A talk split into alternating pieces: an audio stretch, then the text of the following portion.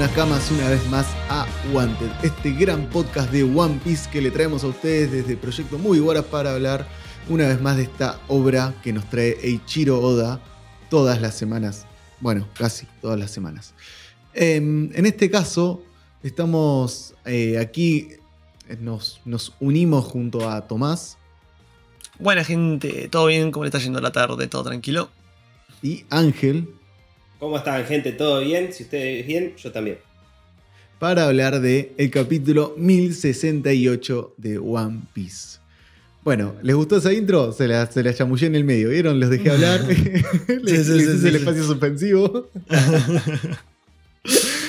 Chicos, qué capítulo, qué capítulo particular este. Eh, es un capítulo que, a mi gusto, ahora me dirán ustedes qué piensan, fue. Tuvo mucha información, mucho para decir para mostrar. Fue rápido para mostrar algunas cosas de, sucesos que, digamos, van a repercutir eh, más adelante. Pero a la vez fue muy lento de leer.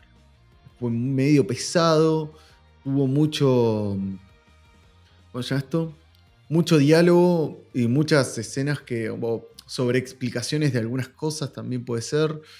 Eh, y alguna que otra polémica que ya voy a entrar en ella, que a Tomás se la comenté, Ángel creo que todavía no estabas escuchando en ese momento, pero eh, una que otra polémica que, que no... Ah, sí, estabas escuchando ahora. Sí, sí, sí. Eh, que no, no me quiero adelantar, no, no en este capítulo per se, sino no me quiero adelantar a la obra y quiero esperar a que Oda me responda esta duda porque la verdad es que me parece raro. Pero bueno, ya vamos a hablar de eso. ¿A ustedes qué les pareció este capítulo? Y qué decir, de líneas generales, opino básicamente lo mismo que vos. No, fuera de joda, porque a ver, el capítulo en sí se me hizo lento, pero a la vez fue rápido, porque qué sé yo, o sea, se me hizo lento supongo por la cantidad de diálogo que había. Se me hizo medio pesado, pero en las últimas, no sé qué serán, 4 o 5 páginas, pasaron 10.000 cosas de golpe y fue como, baja un cambio, relajada, qué sé yo. No sé, fue raro el capítulo, es lo único que voy a decir. Eh, igual que ustedes, pero como decían, estábamos acostumbrados a ver más imágenes, más eh, gráfico, todo lo que estamos viendo, emociones, eh, peleas, conflictos, y básicamente esto es imagen, mucho texto a los costados, y como que entre leer y ver la imagen uno se perdía, o por lo menos yo en mi particularidad, eh, no es que tenga un déficit de atención, pero es como que le- tenía que... Pero casi. Claro, ponele, hasta ahí, pegar en el palo. Eh, pero le estaba dando mucha bola a lo que decía la situación que pasaba y no tanto a las imágenes. Y después como que me tuve que volver a releerlo para, para asimilar un poco. Claro.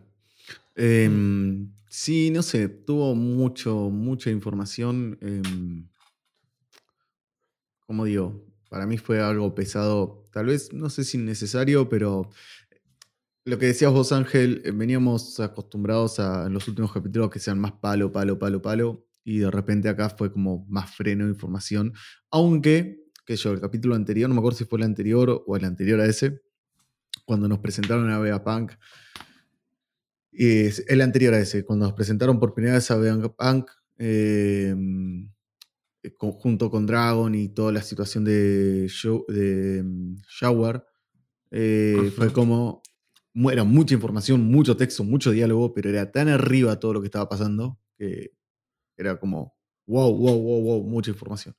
El capítulo pasado, que fue todo lo de Bonnie y mm, con, con Vegapunk y la situación de, de llegando el chipicero, también estuvo bastante cargado porque ahí es como Luffy se está enterando un montón de información junto a Vegapunk. Los movies también se están enterando, viendo, espiando a, la charla que está teniendo Vegapunk principal con, con Luffy.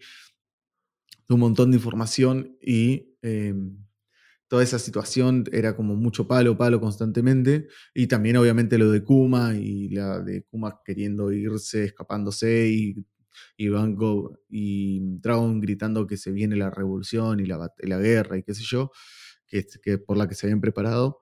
Y de repente, este capítulo fue como, creo que me están sobreexplicando lo que ya me habían explicado un poco y a la vez eh, mucho diálogo en otras eh, situaciones o circunstancias que no, Lo que meritaba. no, no, no sé si no meritaban, sino que se hicieron pesadas. Y Mm. nada, bueno, Tomás lo dijo, al final se, se activó de una forma más rápida y yo creo que me aceleró, o sea, me aceleró bastante una, algo que esperaba que sea más adelante. Que bueno, ya vamos a hablar de eso también. Totalmente. Eh, no sé si quieren aportar algo más antes de empezar a leer, y si no, vamos derecho. Eh, Si no, vamos derecho. Mm, Eh, no. Mándale. Capítulo 1068, El sueño de un genio. Y acá ya tengo que cerrar la boca y decir que. y dejar de decir que César no pertenecía a Matt. Mejor dicho, yo decía que hasta que no me lo confirmen, no pertenece. Y acá me lo confirmaron. Eh, yo estaba seguro que. Pa, yo sigo estando seguro que no en ningún momento. No, no, hablo en la obra. En ningún momento creo que lo habían dado por sentado que había estado el Matt. No, igual, yo te banco, Fabi. Yo no me acuerdo en ningún momento que lo hayan dicho también. Yo también te banco, Fabi. En algún momento vamos a voy a revisitar de vuelta One Piece y me voy a fijar a ver que digan que había participado Matt. Pues yo no me acuerdo cuando lo presentaban en Pan Hazard y demás. Pero. ¿Cómo se llama esto? No obstante, acá ya este capítulo, esta portada, vemos a César todo hecho pelota. A el padre de Sanji, que se me fue el nombre, todo hecho pelota. Yash. Eh, y dice, oh, el desolado viaje marítimo del Germa del 66, volumen 25, aquella organización llamada MATS a la que ambos pertenecían. Y Perdón. vemos que, sí, No, pregunta. Uy. Sorry. Eh, pregunta medio random. Es, eh, yo, bueno, me puse al día con el manga hace reiteradamente poco, de hecho este año, pero ya 25 capítulos en los que vamos viendo una misma mini historia. O sea, quería preguntar si es que es la primera vez que una, historia dura- una mini historia dura tanto o siempre más o menos son así. Porque 25 capítulos. no, duran, pueden llegar a durar como 40. ¡40! Mm, O sea, estábamos hablando de que una mini historia dura un 30. año entero. Más. Mierda. ¿Cuál fue Vos pensás que en el medio hace Color Spirit y esas boludeces. Esta ya la tenés de hace un año y medio. Claro. Fu, está bien. Esta la, eh, la de Germa arrancó principio del año pasado, mediado del año pasado. En el ¿Tanto? medio tuvo. Sí, en el medio. Ah, sí. Y saca la cuenta. Hubo un No, mes porque, que no yo, esta, esta, hubo- esta me la puse. A ver, yo arranqué a ver a leer el manga cuando esto recién estaba por arrancar. De hecho, me acuerdo que la anterior mini historia era la de. La de Capone, eh, eh, Capone Ben o algo así creo que era. Que yo arranqué leyendo, me puse el día con el manga cuando recién estaba terminando esa. Que yo me acuerde. O capaz me estoy equivocando, ¿no? Mirá, eh, vengo a traer alguno- unas cositas. A Las ver. aventuras de la tripulación de Baggy, 28 capítulos más 2 extras. El diario de Kobe y el Mepo, 30 capítulos. Mira. El paraíso Dance de Django, 37 capítulos. El paseo en el 37. fondo, 37. El paseo por el fondo marítimo de Hacha, 40 capítulos. Eh, la mini historia de Ace, Cazando Barba Negra, 29. Eh, la operación Reunir al Baroque Wars eh, con Miss Golden Week, 42 capítulos más uno extra. Tenemos bastante. Así que Sí, ahí sigue más. Yo lo que te iba a decir es que vos tenés que pensar que en el medio hubo un mes que no hubo eh, manga. Ah, es verdad eso. Después hubo una semana por mes que tampoco hubo manga. En el medio hubo festividades japonesas y esto, estos 25 no arrancaron este año ni a palo. O sea, este año de haber pasado, no deben haber llegado a 30 capítulos todavía. Ah, bueno, sí, puede ser. Sí, sí, sí, sí, te creo ahí. Sacando esas cuentas, sí. Eh, básicamente esto ahora, con mucho arrancó a mediados del año pasado, tipo julio, agosto. Eh, mínimo tiene un año y meses. Así que... Sí. se No, estiran sí, sí, bastante. sí. eh, sí, y esto va... ah, no puedo hablar, perdón. Eh, disculpen, estoy medio... Recién llegado de un viaje, estoy bastante cansado y entonces ah, estoy medio, medio lento y medio bobo. Eh, pido disculpas si me trabo, estoy medio, medio en cualquiera a veces. Pero les iba a, a decir, seguramente esto, por lo que estamos viendo, ya está llegando a su fin. No creo que tenga más de 30 capítulos, excepto que hagan algo parecido a lo que hicieron con, con Pudín. Que deriven esta, esto en algo que pueda repercutir en, el- en la vida real. Ah, ahí ya, ya sé. En la vida real, perdón, en la serie. Eh, Eh, sí, claro. sí, sí. Claro, o sea que después de esto se lo terminan cruzando y... Claro, que, que lo Ah, utilicen para puente de algo. Claro, que el Germa justo apareció ahora y está César, está Yach y se lo lleva a Vegapunk. Y No, claro, que de repente, no sé, nos vamos de Edgehead y que estos dos terminen cayendo en Edgehead. No sé. O, o se lo encuentra a Punk y toda la historia eh, vuelve Mats. O, o, qué sé yo, capaz que ahora se encuentran con Queen. Qué sé yo, estoy tirando boludeces, ¿eh? Claro. Eh, algo así, como que de repente suceda algo que una un poco más la historia eh, principal, eh, se pueda llegar a unir, eh, o que pueda derivar en nuevos personajes. Pero si no, ya no creo que le quede mucho más a esto. Porque César ya se escapó y el Germa ya está con en el castillito. Así que cuánto, o sea, justamente la, la gracia de esto era ver cómo se escapaba el Germa y ya se escapó. Claro. Claro. Sí, sí, sí. Sí, sí, sí. Eh, pero bueno, eh, iba a terminar diciendo que en la parte de arriba se ve como los dos están agarrando, eh, César el pelo y Yach le está agarrando como eh, la ropa, la remera, eh, o lo que tenga puesto César, y están como pensando, recordando y se ven unos, unas caras oscuras, o unos cuerpos oscuros, y al de delante se ve como un cuerpo que no se logra divisar quién es, pero... tiene unas ropas Tiene de la lengua larga. podemos decir. ¿Eh? Tiene la lengua larga. Claro. Tiene- Ah, mira, no había visto que era lengua larga, pensé que era cosa. Bien ahí, estaban recordando a Vegapunk. Me encanta que no, que no, que a Vegapunk ellos no nos los muestren y ya abajo lo vemos. Es como. Literal. Claro. Eh, sí, Y sí. bueno, y entendemos que esos dos que están atrás de Vegapunk deben ser ellos dos, recordando una charla que tuvieron. Ah, Claro. bueno, puede ser. Por lo claro, cual verdad. se haya disuelto Matt, no se sabe. No, que Matt se disolvió cuando lo capturaron. Eso sí, lo sabemos. Mm. Cuando capturaron a, Ci- a, mm, Vegapunk. Vegapunk y a César, estimamos, porque también estaba ahí ya. eh, y ahí se escapó Yach y se escapó Queen. eh, fue que se disolvió Mats porque básicamente los disolvieron. Nos disolvieron. No, no les quedó otra. Claro. Bueno, avanzamos entonces. ¿Qué? No, no, no. Mándale. Ok. Avanzamos entonces. Acá vemos a. mm, Acá ayúdame Ángel vos con los nombres de los punks porque me lo olvidé. Acá vemos al punk 04 que era Pitágoras. Pitágoras. Perfecto. Tenemos a Pitágoras que tiene eh, a un. Es re pro, está para streamear. No sé si se dieron cuenta que tiene un, un micrófono con brazo. Ideal está para listo para, para aprender. De puta, no me he dado cuenta. Es genial el caracolito ahí con los ojitos, qué genial. está ya, en cualquier momento streamea. Eh, Pitágoras ya está para streamear, ¿eh? Eh, Hola mis amigos de Twitch. Lo vi recién, fue muy gracioso. Eh, me, me acabo de dar cuenta.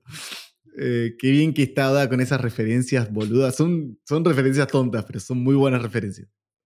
Eh, tiene un montón así como habíamos visto el otro día lo de las máquinas que hacen comida y qué sé yo, cosas así que, que existen en la realidad y me causa mucha gracia. Bueno, eh, algo que no habíamos hablado la otra vez, pero me acuerdo, y ya voy al capítulo, que cuando habló de, de esa comunidad gigante que todos puedan alimentarse, ¿te acuerdan que él decía del cerebro de él que sea que vaya creciendo y que haya información y que todo el mundo pueda eh, eh, tener eh, información que quiera, cuando quiera y demás? ¿Se acuerdan? Sí. Sí. Básicamente estaba hablando de internet. Ah, pequeño detalle, mirá, recién caigo. Wow. Claro, y no, no, en, su, en su momento no habías hablado de eso, son, esas, co- son esos detalles que son a veces más grandes o menos grandes, de que me parece copado. Bueno, arrancamos el capítulo entonces. eh, Pitágoras dice que empieza, le está hablando al GP0 y les dice que, que hicieron un gran trabajo devolviendo al Serafín, el de Kuma, que se llama Isber, que se llama Osito, básicamente. Eh, gracias por traerlo sano y salvo. Aunque Xber podría haber regresado por sí mismo. Les pido disculpas pero no, por no atenderles como se merecen, pero me encuentro muy ocupado. Les repito, solo devuelvan Xber y retírense, por favor. Gracias por su labor. Finalmente el CP0 hace su movimiento y vemos el barquito del CP0 que están con un globo de texto como con puntitos suspensivos y a todos los bichitos, todos los, los animales mirándolos como diciendo, los vamos a comer. Em, y nada, acá vemos a Luchi ya que eh, está con esa mirada, con esos puntitos suspensivos, como diciendo, ¿qué está pasando? Vemos a el Serafín de Kuma y a Kaku diciendo, oye, eso ha sido muy descortés. Y acá ya em, nuestro querido Luchi eh, empieza eh, piensa si alguien les habrá advertido de lo que está pasando. O sea, de lo que va a ser el cipicero, que es matarlo, básicamente, que es lo que veíamos visto hace tres capítulos atrás, cuatro capítulos atrás. Em, ha sido un largo viaje. Déjanos beber al menos un poco de té en la isla, dice Kaku, que quiere entrar a la isla a toda costa. Hace mucho frío. Tranquilo, tienen la base del G14, eh, G14, perdón, eh, muy cerca de aquí. Básicamente le está echando la mierda. Claro, o sea, le, cortó el rostro. Sí, fue como, eh, Frinson, chao, no, no te queremos acá. te quiero como amigo. ¡Ay! y eh, bueno, acá ya el que toma la posta es Luchi y le dice, ¿eres el doctor Beapunk? Le pregunta. Sí, responde Pitágoras. Hace poco me enteré que de los incidentes de las desapariciones de Edhead. ¿Sabes algo sobre eso? ¿Desapariciones? ¿De quién? Pregunta Pitágoras. Hace dos meses un barco con agente de GP0, del GP5 y un mes después otro del GP7. Hace dos semanas pasó lo mismo con uno del GPH. En los últimos dos meses, las embarcaciones eh, que han venido a Edgehead, ninguno ha regresado. ¿Por qué hace, ha sido eso? Pregunta Luchi a, eh, a Pitágoras, a los de en general. Y acá me quedé pensando en dos cosas. Primero, que me gustó que no haya puesto GP9, porque supuestamente GP9 está, está en Ennis Lobby sería, y está haciendo ese movimiento desde allá. Eh, después, ¿cómo le chupa un huevo de hablar de todas las organizaciones secretas como, que, como si nada pasara? Eh, y tercero, yo no pensé que había tanto GP, GP con número, digamos. Aunque era obvio, no obstante, dije capaz que. O sea, yo no espero que haya un GP1, por ejemplo. Yo pensé que había tipo un GP5 porque, o sea, PAS, después el GP7 también se lo había nombrado, después el GP9 y el GP0. No que había un 8, no que hay un 6, no que hay un 4, ¿se entiende lo que quiero decir? Sí, sí, sí. sí. Lo que sí, me llamó la atención era el rango de importancia de... O sea, si son más fuertes unos que otros, si el 1 sería el más débil, el 9 sería el más polenta y el 0 sería como el, el wow. Porque no lo veo como arrancar de 9, 8, 7, 6, 5, 4, 3, 2, 1, 0. Como que el 1 sea el más grosso y después venga el 0 y que son estos. Porque ya estos en el CP9 eran grosos. Claro, justamente el 1 no es el grosso, va de, del el 9 es el más grosso antes del 0. Claro. Está hecha la cuenta al revés, nada más. Claro, pero nunca los mencionaron. Es como que calculo que el CPU1 es. No, pero el, 5 sí lo mencionaron. El 5 es el que va a buscar al. ay, ¿cómo se llamaba este chabón? El, que, el maestro de Frankie. Eh, Tom. A Tom. Ay, verdad, mira, me acabo de acordar. y el GP7 lo nombraron, era donde pertenecía el cocinero que estaba en el barco que peleaba con Sanji. Ese sí me acuerdo. Sí, ese sí. Por eso digo, estos dos los tenía, pero no pensé que iba a haber un 8, un 6. Yo sabía que estaba el 5, el 7 y el 9. Y el 0. Y a lo que voy, no digo que esté bien ni esté mal, me parece como medio obvio que haya tipo un, uno por cada número. me parece como, bueno, pensé que había tipo, no sé. Una especie mística, aunque sea, ¿viste? Sí, sí, sí. Y hay No sé, que ver eh, a cuál pertenecía a Hus Hus. Era Jus, CP9 Jus. él. GP9. Era un claro. novato del CP9, era justo. Ah, ok, ok. Sí, sí, sí. Me sí. había olvidado. Pero bueno. Eh, bueno, acá, básicamente, después de que le tira esta acusación, eh, va, acusación barra pregunta, eh, Luchi, los, todos los, los Vegapunk se preguntan como que qué onda, si es en serio, y dicen, según recuerdo, todos zarparon sin problemas. Eso te lo puedo confirmar. Y acá Lilith, eh, Lilith era esta, ¿no? Sí. Sí. Perfecto. Lilith dice, oye, ¿qué nos estás, nos, qué nos estás insinuando? Eh, ¿Acaso dice que nosotros hemos hecho algo de, eh, a esos barcos del, del Cypherpol? Lilith, detente, no debes pelear, le dice Pitágoras. Les abriré el puerto para que entren a echar un vistazo, dice Lilith. Ya, está, está en cualquiera, justamente lo que está diciendo que no va. Tampoco hagas eso, grita Pitágoras. es muy impulsiva Lilith. Sí, sí, sí. Justo como, o no sé si tanto o peor que, el, que Atlas, que después lo vamos a ver. Ella Eh, era la, la ira, ¿no es cierto? De los cosas que tenía. La violencia. Esta era la maldad y la, La otra era la violencia. Ajá. Atlas era violencia, si no me equivoco, ¿no, Ángel? Sí. Ok. Gracias. Eh, como les he dicho antes, solo entreguen la, la mercancía y márchense. Ya veo, entendido. Cortan. Y acá eh, Luchi y todo el Cyper, eh, Cyper, ah, el Shipicero, vamos a decirle, dicen, eh, Kaku le pregunta, ¿qué hacemos ahora, Luchi? Prepárense para desembarcar. ¿Cómo? Usaremos la habilidad del Serafín Isber para llegar a la isla. En, en- en el momento en que nos vayamos, este barco será alimentado por los eh, Beatswapple. Eh, lo sé, entendido. Y acá vemos como todos los, los miembros del GP0 más los miembros del GP en general, los, eh, los de inteligencia, Claro. están ahí como preparados para el ataque. Entendemos que ya acá eh, básicamente usaron la habilidad de, de Litzberg y llegaron a la isla. Y acá yo en- había leído en Movie War Scan anteriormente que creo que daban a entender más que la habilidad que, que decían era básicamente la de Kuma. Sí. Eh, acá no, no hace referencia a que es la de Kuma. En La- Buena Scan dice, ya te digo. eh, Dice Nico Nico. sí, el Serafín Esbear tiene la habilidad para transportarnos a todos. Va, Eh, para teletransportarnos, ¿viste? Algo así era. Eh, y eso me dejó en dudas por dos motivos. Primero, o sea, no me. eh, esto es lo que yo decía al inicio con que hay algo que no me cerraba del todo y que eh, quiero que Oda me lo termine de explicar. Que es. Los serafín tienen la habilidad de la fruta del diablo de los. De los que copian.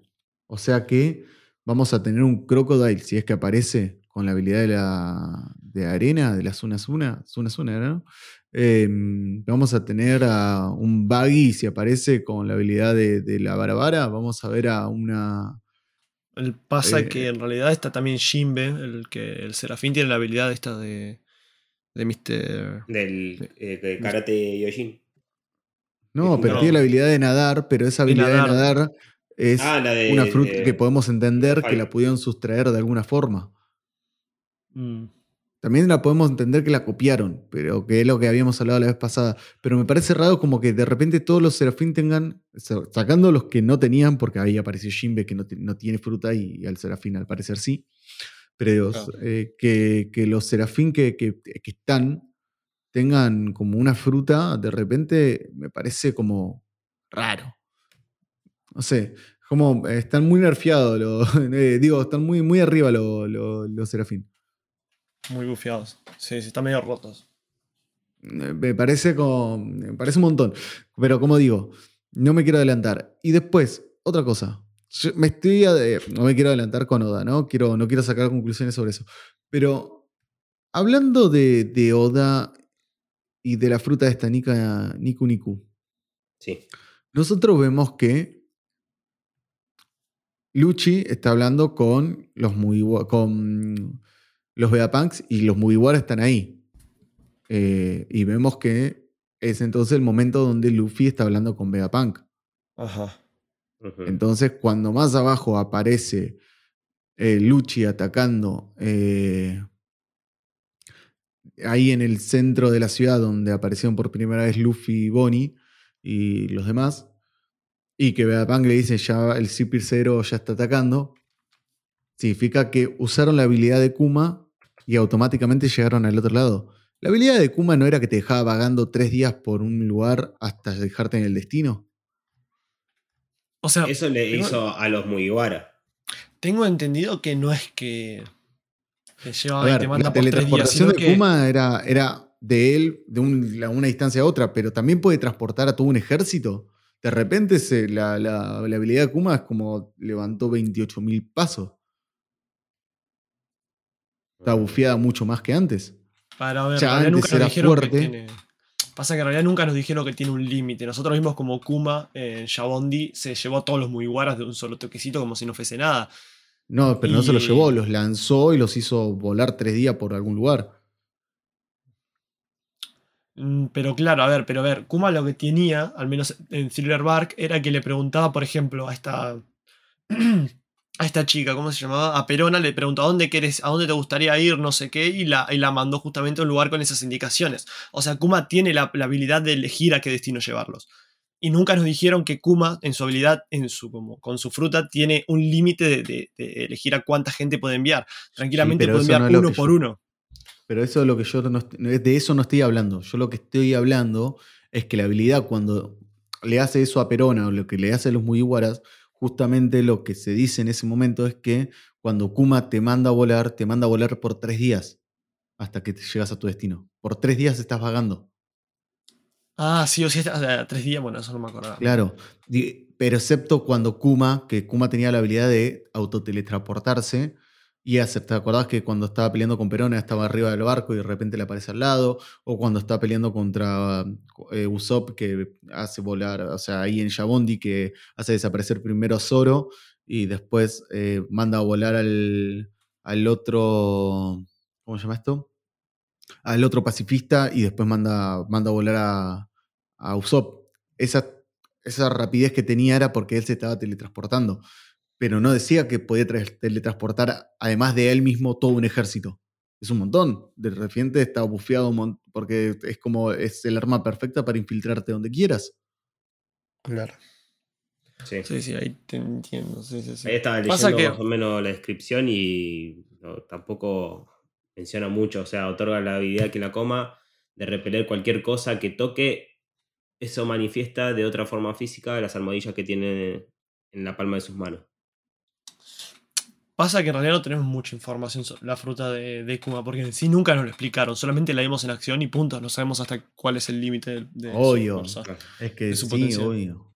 Obvio, obvio. Eso, pero eso con cualquiera. O sea, Luffy de repente es un dios, el dios Nika. O sea, nunca No, te- claro. te puede- siempre te la puede bufear un poco más, pero a lo que ves que me sorprendió lo bufeada que está la fruta. Eh, no obstante, como decía antes, eh, no sé si me cierra tanto que todos los serafín tengan la misma fruta que tenían, o digamos que tengan una fruta del diablo y que sea justamente la misma que tenía todos los, Shichibukai. los Shichibukai a los que representan. No. Pero bueno, eh, salimos de ahí y nos vamos a otro lugar del Grand Line, que es a Kamabaka. Vemos que empiezan a editar Kuma, espera un momento. Kuma-san. Kuma-san, ¿hacia dónde te diriges? Y vemos cómo todos los revolucionarios están gritándole atrás y Kuma, el original, el posta, el que todos queremos, se está sacando todos esos cables que le habían puesto y utiliza su, ¿La habilidad? Perdón, no, es que vibró algo acá, era el reloj, perdón. Eh, Sí. Otro susto. me quedé callado porque dije, ¿qué carajo? ¿Qué me está vibrando? Eh, perdón. Eh, vemos que está empezando, a usar- va a usar su habilidad, justo esta la que estábamos hablando recién, y desaparece y se teletransporta.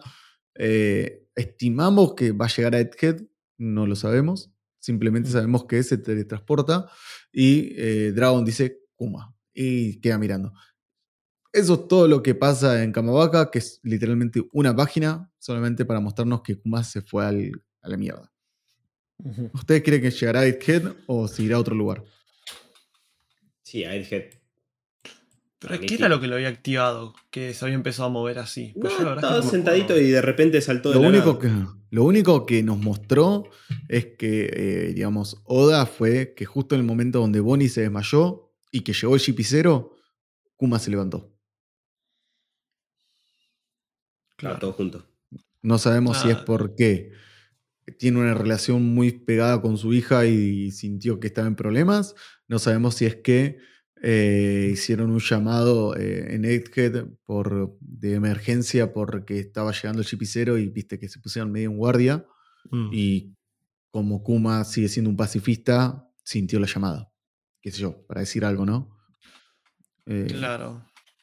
Sí, no, la verdad es que no tengo la fe de que vaya a Egghead. No sé por qué. Siento que va a Para mí, no sé, lado. siento que, que nos van a nerfear. Pero Claro, yo creo que lo llamó Yaka, para mí, ¿no? Onda. Ah, Yaka tiene que ver con esto. O, le, o Vegapunk. Pero eso sería ir a Egghead, por eso. Para mí va a ir a Egghead. Pero porque alguien lo llamó. No por voluntad propia. Sí, sí. lo- eh, no es que para mí voluntad propia ni es ni pedo, si no, no sabría cómo, por qué tendría que ir allá. Eh, pero bueno, volvemos a Egghead, al depósito de, cha- de chatarra, y acá viene la, la gran polémica que, que tiene este capítulo en el sentido de, de- de- diálogo interminable. Vemos como Luffy em- está hablando con Vegapunk y le dice, sacarte de aquí, viejo, pero en este, este no es tu instituto de investigación. Lo es. Sin embargo, he estado abusando de los fondos que me daba el gobierno. He conseguido con. He seguido con mis investigaciones como me he dado la gana sin seguir órdenes. Incluso ahora, las ideas no dejan de fluir. No obstante, el tiempo, el número eh, de manos y el dinero insuficiente me no me permite desarrollarlas. Algún día quiero crear un mundo de ciencia como el que he visto aquí. Mi deseo es dejar esa energía gratis al alcance de todo el mundo y vemos cómo el viejo está flasheándola. Eh. Cada vez más. Esta imagen es muy Einstein. Cada vez más parecido a Einstein lo está haciendo. Muy de loco. Sí. No, dije Einstein, no de loco. Si vos entendiste Einstein como loco, problema tuyo. Yo, yo ahí no. Para mí es un viejo loco. Nada, todo esto lo dice mientras los movies lo están viendo y obviamente eh, Chopper no lo está viendo Vegapunk, sino que está, estimamos que atendiendo a Bonnie que está desmayada. Eh, acá una típica de, de Luffy sacándose un moco. Dice, no, y tira un ja, como diciendo, sí, está bien. Y Vegapunk le grita, no has puesto atención en nada de lo que dije, ¿verdad? Como si pudieras lograr eso, le dice Luffy. Eh, y Jinbe nada, le dice, los recursos que producen energía son los causantes por los que los países siempre pelean. Es verdad, la gente es estúpida, dice Vegapunk señalando. Y quiero prestar atención a una cosita muy chiquita, pero no sé si ustedes me pueden seguir en esa. Yo estoy viendo a Luffy después de que eh, básicamente se está sacando el moco. En la viñeta que está abajo, Luffy tira el moco para arriba. Se ve como que tira el moco para arriba, ¿no? A ver, a ver, pará. Si ven ahí como unas linitas y después hay como un cosito chiquitito que vuela. Vuela. Mm, Pues no sería la primera vez que Oda jode con el moco de Luffy. Sí, no, no, pero creo que no. Creo. Ven que hay una- como una linita arriba de la cara de Luffy que no tiene ningún sentido y después hay un punto más arriba Puede sacando el, el de impresión. ¿Por qué digo esto? Porque hay una escena muy típica y muy recordada de Luffy sacándose un moco y mientras hay otros que están hablando, ah, lo hacen dos veces. Uno lo hace en Baratier y otro se lo hace Usopp. En Baratier se lo hace a Zoro que se saca un moco y se lo Es pone en la bebida. Sí. Eh, pero después hay una que se lo hace a Usopp, que es eh, que está hablando y mira, hay otras personas. que se- muestra la misma escena, él sacándose un moco y de repente está hablando de otra cosa y ves de fondo a Luffy que le está metiendo el moco a algo de, de Usopp, a una bebida Usopp o algo así. Sí, sí, sí, sí. sí. Muy random. Tendría que digo de la lengua. Claro. Eh, no, no. Por eso digo que no sería raro de, ver. Es verdad, la gente es estúpida, dice Vegapunk, y dice, la energía es algo que está, está aquí presente, también es allá y en todas partes. El mundo mismo está repleto de ella. Vegapunk está flasheándola, está como soñando despierto. Mi logro, eh, si logro hacer que ese poder sea visible, podré erradicar los conflictos del mundo. Estoy completamente seguro de que algún día la ciencia llegará a ese nivel. Y acá está flotando, eh, está como elevándose, las nubes alrededor, o, o polvo, o lo que sea que esté arriba, está como haciendo un círculo, como todo majestuoso. Y Luffy, oh, y otra vez sacándose un moco. Parece que te da igual. Dios. Me causa mucha. Y abajo dice hurgar, hurgar. Por Eh, No le da ni no 5 de pelota, pobre. No, le chupo huevo. decía hablando así, es como que, pero al principio viste que le tira, eh, eh, pero este es tu instituto de investigación, como se sorprende, y después como, ah, oh. como que, bueno, sí, suerte. Claro, como está todo piola. Dice, bueno. eh, bueno, creo que alguien que quiera llevar felicidad a todos es admirable, pero no me interesa saber ser un héroe, le dice. Amo que Luffy nunca quiere ser un héroe. Le chupa un huevo. Mejor dime por qué quieres irte de este lugar. Eh, bien, te lo diré. Mientras más trato de encontrar la energía que busco, más me acerco a obtener la fuente de energía que hizo funcionar a estos antiguos soldados mecánicos y mucho más a descifrar una energía ancestral. Gracias a que soy parte del linaje de los eruditos, creo que no es otra cosa que mi naturaleza de científico eh, la que ha- me hace sen- seguir investigando sobre eso. Me pregunto si cuando llegue a des- desentrañar la historia prohibida, llegaré a una conclusión. En el proceso de heredar la voluntad de mi amigo, me acerco muy rápido a la verdad. ¿Qué voluntad de su amigo? La de. Acá yo también me, colgué cuando leí eso. Yo ¿Lo de me ¿O Dragon? Ah, lo de Claro. Clover, claro. Puede ser la de Clover, ya que habló de erudito, o científico, mejor dicho. Puede ser que sea la de Clover. Puede ser.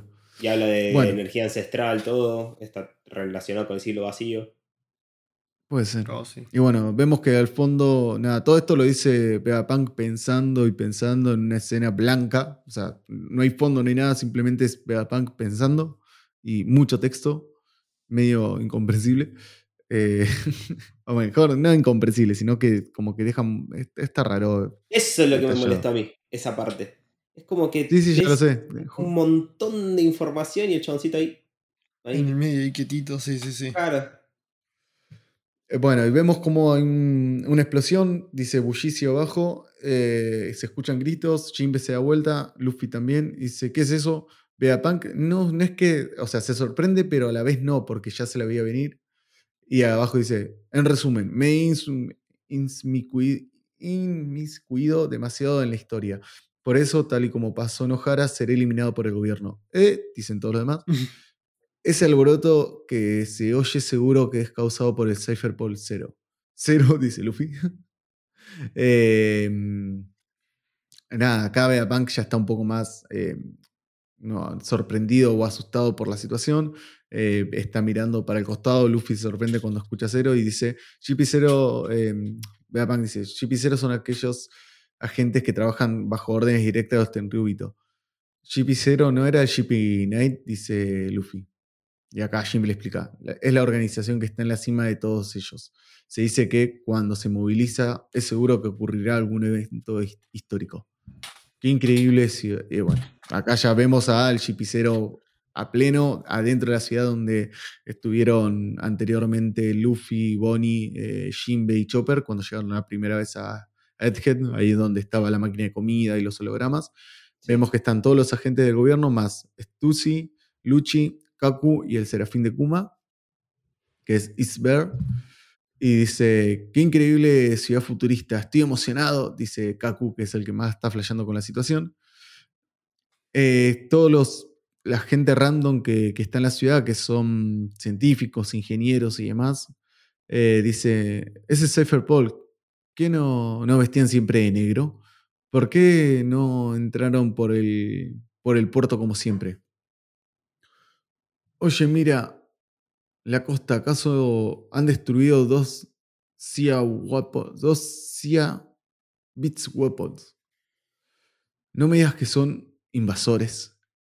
Y acá volvemos a eh, arriba de todo del laboratorio de Egghead, que no me acuerdo cómo se llamaba el laboratorio. ¿Alguno se acuerda? Lago Past. ¿Lago Paz era? Sí. Yo no me acuerdo. Porque me lo dijiste en tono de pregunta, por eso te lo vuelvo a preguntar.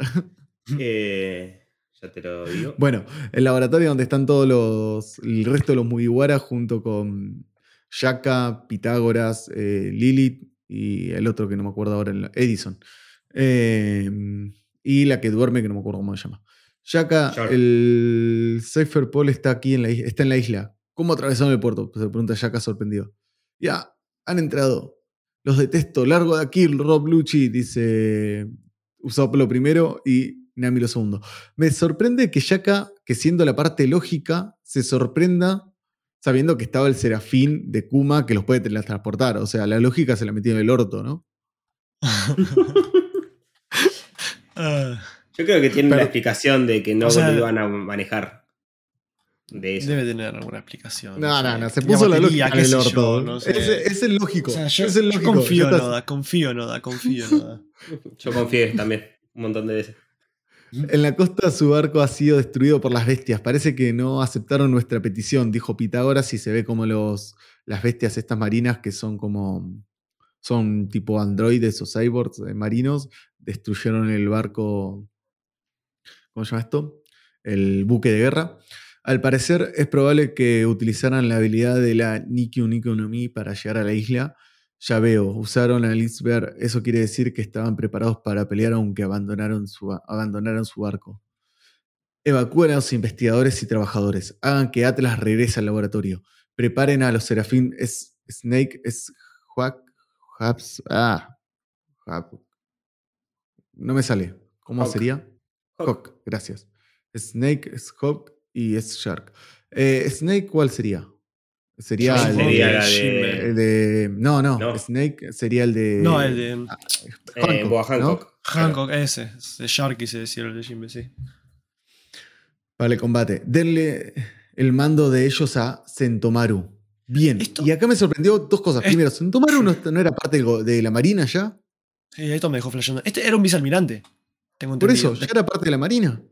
Sí, sí, sí, me dejó flasheando la banda. Y estaba en el. Estaba en el. eh, ¿Cómo se llama esto? En, en lo que era Marineford antes. Claro. Sí. Sí, sí, ¿Por sí. qué está en Edgehead ahora? Y pero porque Sentomaru fue la primera que presentó lo. No, pero es como que. Sí, eso lo entiendo, pero ya en ese momento no era parte de la Marina, ahora era parte de la Marina, ya es como que había dejado de trabajar con Vegapunk. Se había dado a entender. Y estaba, tenía un puesto de vicealmirante, de vicealmirante en jefe de lo que era Marineford antes. O sea, lo que es lo que era lo que es Smoke en el G5, como que es Claro. jefe de esa base. Y ahora está Nethead, es raro. Seguirá Sí, sí, sí. trabajando por atrás.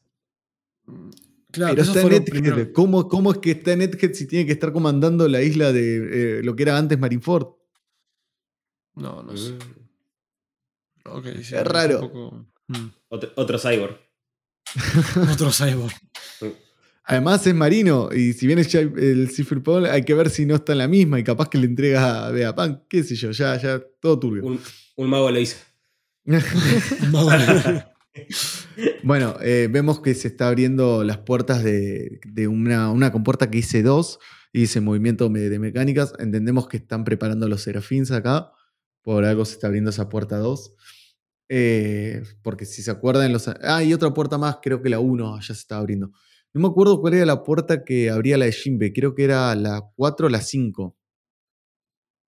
Mm, Eh, Tendría que fijarme. Bueno. Si querés, fíjate, eh, creo que era hace dos o tres capítulos atrás, eh, mientras seguimos leyendo. Pero bueno, acá se está abriendo la 1 y la 2, que entendemos que debe ser el de Hawk y el de Snake. Eh, y nada, bueno, pasamos ya otra vez al basurero Dice, así que preparen, preparé mis cosas, eh, prepararé mis cosas. ¿Me llevarás contigo al mar, al mar Quasar? Dice eh, el Beapunk posta. Viejo, lo dices como si fuera, como si te fueras de viaje. Su El desaparición. de Jinbei. Perdón. ¿Cómo? El 4 era de Jinbei. ¿Y qué puerta se veía atrás de Jimbe? Porque además, eh, digo, más abajo se veía un par de puertas más, creo que se veía las 5 y las 6, ¿no? Serafín 4, Jinbei. Y de las otras puertas ya te digo. ¿Qué número se veía? Creo que se veía hasta las 6. Dando a entender que el de Kuma, o sea, el iceberg, debe ser el 3 o puede ser otro.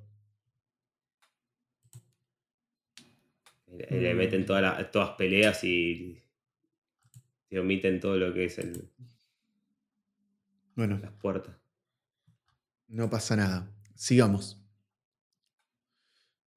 sí, Eh, Su desaparición será como uno de los incidentes más grandes a nivel mundial. ¿Lo sabías? Dice Jimbe en base a que Vegapunk se vaya de la isla. Eh, y ahí aparece. ¿Cómo esto? Y ahí Luffy le dice: Sí, pero su cabeza es divertida, así que está bien. Esto me pareció tan Luffy. Es como cuando hizo meter a Chopper en el barco. Sí, sí, sí, sí, sí, sí, sí. Eso no es una buena razón, dice Chopper. Como Me cuando metió, mucha a Brook, gracia. cuando metió a Brook, es como. eh, esos huesos, te quiero. Sí, sí. Es muy Luffy, es muy, muy Luffy. Me, me pareció genial. Las puertas que se Eh, ven son 5 y 6. 5 y 6, ¿viste? Significa mínimo tenemos 6. Entiendo que deben ser 7 porque eran 7 los Shichibukai. Hay que ver, entonces deben ser los Shichibukai de la primera hora, por lo que entendemos hasta ahora. Claro.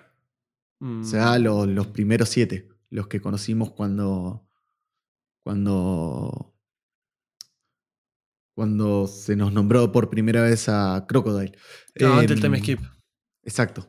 Don Flamingo y Moria, ¿no? Claro, Falta. Claro, falta Doflamingo Moria y Crocodile. Crocodile, Uh. es verdad. Repolenta. Mal. Aguante, yo que son los mejores. Sacando Moria, creo que eran los mejores Chichibukai. Moria es el Mm. único que no, que no me termina de cerrar.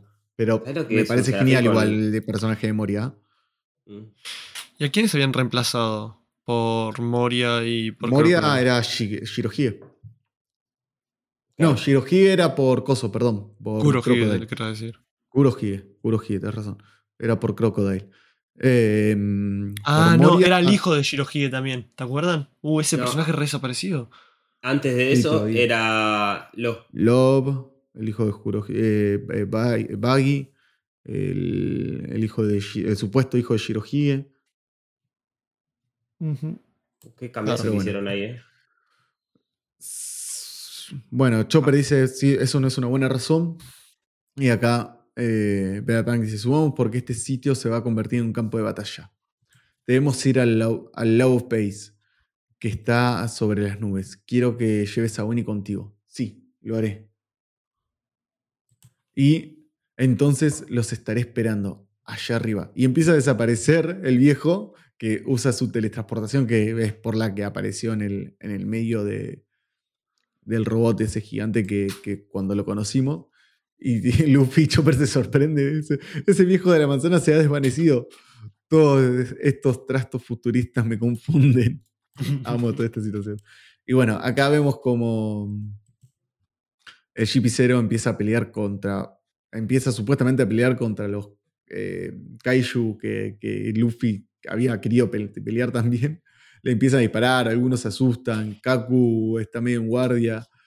Y eh, eh, acá los, los random del GP0 dicen: Las armas no le hacen daño. Kaku dice: Siempre quise pelear con algo así. Esta cosa no se halla en el mar es un kaiju y le lanza un, le lanza un eh, Rankiaku, ahí está, Rankiaku, que era la, la espada, básicamente, el, ¿cómo se llama esto? El ataque cortante que tenía el GP9 y ahora el GP0. Eh, y Stussy le dice, es inútil, no funcionará por eso no lo verá más. Y Kaku le, le grita, podrías haberme lo dicho antes. Al parecer estás muy bien informada sobre este lugar, Stussy, le dice eh, Luchi. Y Stussy dice, sí, de hecho me invade la nostalgia.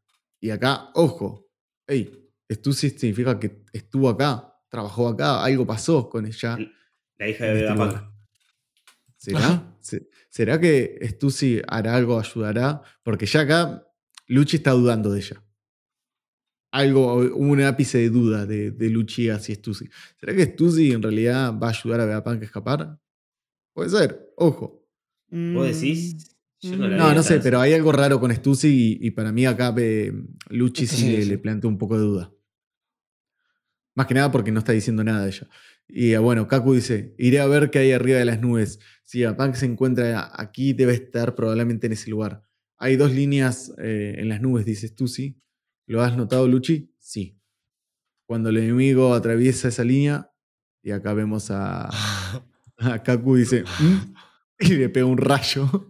Dice, un rayo láser se activa. Y, y el otro explota. ¿Acaso? eh, a eso se le conoce como cúpula fronteriza. Eh, el sistema de defensa que rodea todo el Outpace. Me pareció hermoso porque no les avisa con tiempo.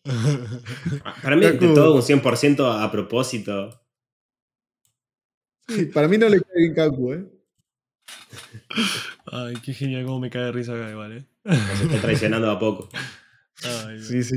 No debemos eh, subestimar al mejor científico del mundo, dice Luchi. Eh, digo, Stussy. Podrías decirnos antes ese tipo de cosas, le dice Luchi. Maldita sea, no me agradas, Stussy. Vemos al otro todo quemado, a Kaku. Se te ha subido la temperatura, le dice este, Stussy riéndose.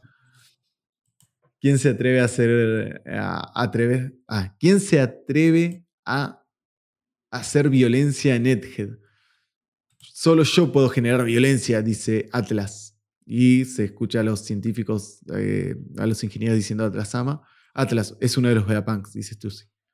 Espera, Atlas, no lo hagas, le grita eh, Shaka. Ultra. Y nada, lo va a atacar. eh, con un ataque que se llama Superpoderoso Pu.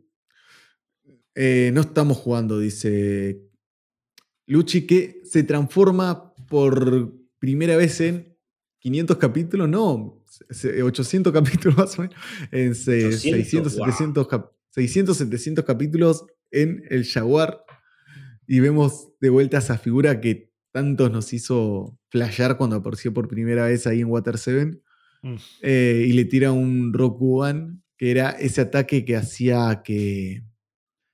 ¿Cómo se llama esto? Que La hacía como una onda de de- choque cuando, Sí. cuando se acercaba. ¿Se acuerdan? Que a Luffy lo hizo pasar para el orto. ¿Sabes que no me acuerdo? Es como una pistola de aire que tiraba. Era como. Sí, pero era como todos los dedos juntos y haciendo. Debe de hacer el. como una solita, una sola pistola de, de aire. Que lo hacía, viste que él tiraba como con sus uñas como un poder.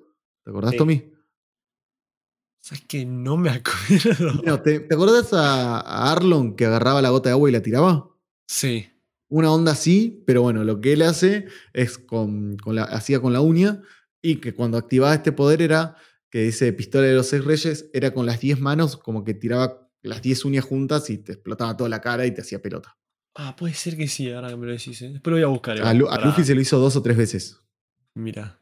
Después lo voy a buscar bueno. no me acuerdo mucho. Vemos que le da lleno en toda la cara a Atlas y todos gritan Atlas ama con todo y sin piedad, dice Kaku, que está todo quemado. Vemos que a Atlas se le quema la cara. Eh, no, se le quema, no, se le rompe la cara, digo. Eh, y dice cortocircuito, dándole a entender ya fielmente que es un robot. Eh, Un cyborg. un cyborg, exacto. Acá vemos eh, a la cara de Luchi con los puños, los 10 puños, eh, los 10 dedos cerrados, los, los puños entre su cara, haciendo ese ataque que, que habíamos hablado. Se nos ve como está cayendo Atlas, eh, medio desarmándose, eh, todos gritando por Atlas, Kia y esas cosas. Eh, y ahí alboroto dice, tenemos orden de Yakasama para evacuar. Todos diríjanse a la fábrica, estamos siendo invadidos. Vemos como Atlas sigue estando eh, como con la cara incendiada, respirando a cuentagotas, y Luchi diciendo, todavía sigue respirando. Y acá se escucha un bullicio, veo toda la gente corriendo, y de repente aparece, deprisa, usemos ese cohete vacío. Luffy hablando, cargando a Bonnie, corriendo junto a Chopper. Y eh, con Jinbe también corriendo. Me causa mucha gracia Jinbe corriendo, porque nunca se lo ve corriendo. Es verdad. Va más lento que todo, seguro. Sí, obvio. Y vemos cómo lo divisa primero. eh, ¿Cómo se llama esto? Luchi. Luchi. y, y después lo, lo- lo ve Luffy. Y se quedan como. Mugiwara. El tipo de la paloma. Luchi como enojado y Luffy sorprendido. Dice: El destino hace que estos dos se encuentren por segunda vez. En realidad sería la tercera, pero. shh. Capítulo de la Ajá. próxima semana. Hay capítulo de la próxima semana, quise decir, perdón. Fin del capítulo 1068 de One Piece. Estas últimas dos páginas me emocionaron, me gustaron. Pero el resto se me hizo medio wow, qué sé yo. Una, una imaginación de un Water 7 2.0. De un sé Lobby. yo. Lo de que se vuelvan a reencontrar estos dos me parece, me da un poco de, de- de paja, no sé. Que no sé cómo pueda resultar, la verdad. A mí me gusta que se vuelvan a reencontrar. Siento que fue. eh, que es- esto es algo que había dicho. Que había hablado vos con, con vos, Tomás. Que era. Me parece que fue un- todo muy rápido. Como yo esperaba Sí. que. O no se encontraran, que era una teoría que había tirado en un par de capítulos atrás. O que. eh, o de última esperaba que como que pase más adelante. No, de repente ya está, se encontraron y se hicieron se hizo pelota y chau. Y fue como, bueno, esto es lo que hay, ya está acá. ¿Y ahora qué va a pasar? No sabemos. ¿Van a volver a pelear? ¿Luchi traicionará al GP0 y se quedará con- y ayudará a los movies? ¿Viste que se decía eso? Sí. Porque Sí. dicen que tiene un sentido de justicia diferente. Tiene su Pero el propio sentido de justicia. Sí, pero el chabón es muy recto, no sé. Lo, a ver, lo veo complicado que venga, vaya a traicionar al gobierno mundial, pero qué sé yo, no, no lo descarto tampoco. Pero lo veo Igual le dijeron que estaba, estaba Bonnie ahí, si la podían eliminar, que elim- eliminara. Y bueno, ya que estamos, hacemos premio Dos triple, matamos, claro, Vegapam, Bonnie, Mugiwara, toda la tripulación, ya está. Pero de ahí a que lo haga, Igual, tiene que varios a ponerse en contra. igual lo que a mí más me intriga, aunque no lo crean, es el tema de los niveles de poder. ¿Cómo Oda se manejará para que Luchi se, se actualice a la escala de poder actual? Porque no podemos comparar el Luffy de Water 7 con el actual ni de onda. Ese es el tema. No sé qué, habrá, qué, qué hará, qué clase de entrenamiento le habrá metido a Luchi para que se ponga a nivel de la escala actual. Eso es lo que me llama la atención más que nada.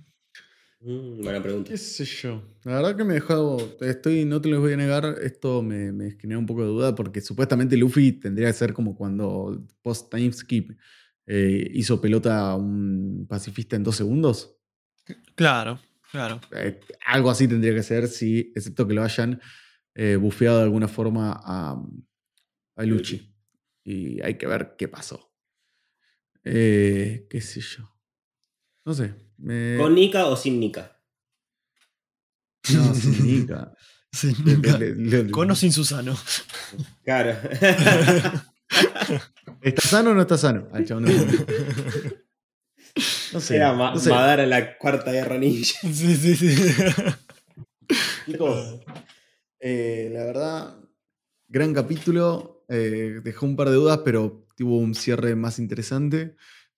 Tuvo bastante información, pero ahora releyéndolo me gustó un poco más de lo que lo había leído la primera vez. No obstante, creo que sí se bajó mucho el ritmo en comparación a lo, a lo demás, a los anteriores. Me da curiosidad dónde va a caer Kuma porque yo tengo la leve teoría, o la leve sensación, vamos a decir, de que no va a caer en Nethead, que se va a ir a, va a caer en otro lado. Pero bueno, qué sé yo. Mitsu, yo también. Sí. O- Bueno, yo por lo menos sigo manteniendo la teoría de que por ahí cae en Nedhead a hacer algo. Vamos Puede ser que sea la última vez que lo veamos a Kuma también. Y también, eh, si cae Nethead, debería ser la última vez, porque ya nos pusieron a Bonnie y deberían de darle un final y que sea también la piedra por la cual el ejército revolucionario arranca. Eh, qué sé yo. Bueno, muchachos, yo la verdad es que creo que eh, estamos bien hasta acá. Eh, no sé si quieren agregar algo más antes de, de cerrar. Si no, ya podemos darle un, un cierre a esto. Nada Mm, más. Yo diría que no. Opino exactamente lo mismo que vos, que ahora releyéndolo me gustó un poquito más. Eso solo. Estaba esperando si Ángel decía algo, pero creo que no. No, no. no, no, justo dije nada más. Ok, Tommy te, te tapó entonces. Eh, bueno chicos, entonces muchas gracias a todos por haber estado una vez más en, en este podcast. Eh, los esperamos para el próximo capítulo que es el 1069. Esperemos que alguna de todas estas dudas que nos quedaron se respondan. Y si no, bueno, veremos qué, qué puede salir en el medio. Sin mucho más, eh, les agradecemos por haber estado del otro lado y nos escuchamos pronto. Hasta luego. Adiós. Bye bye.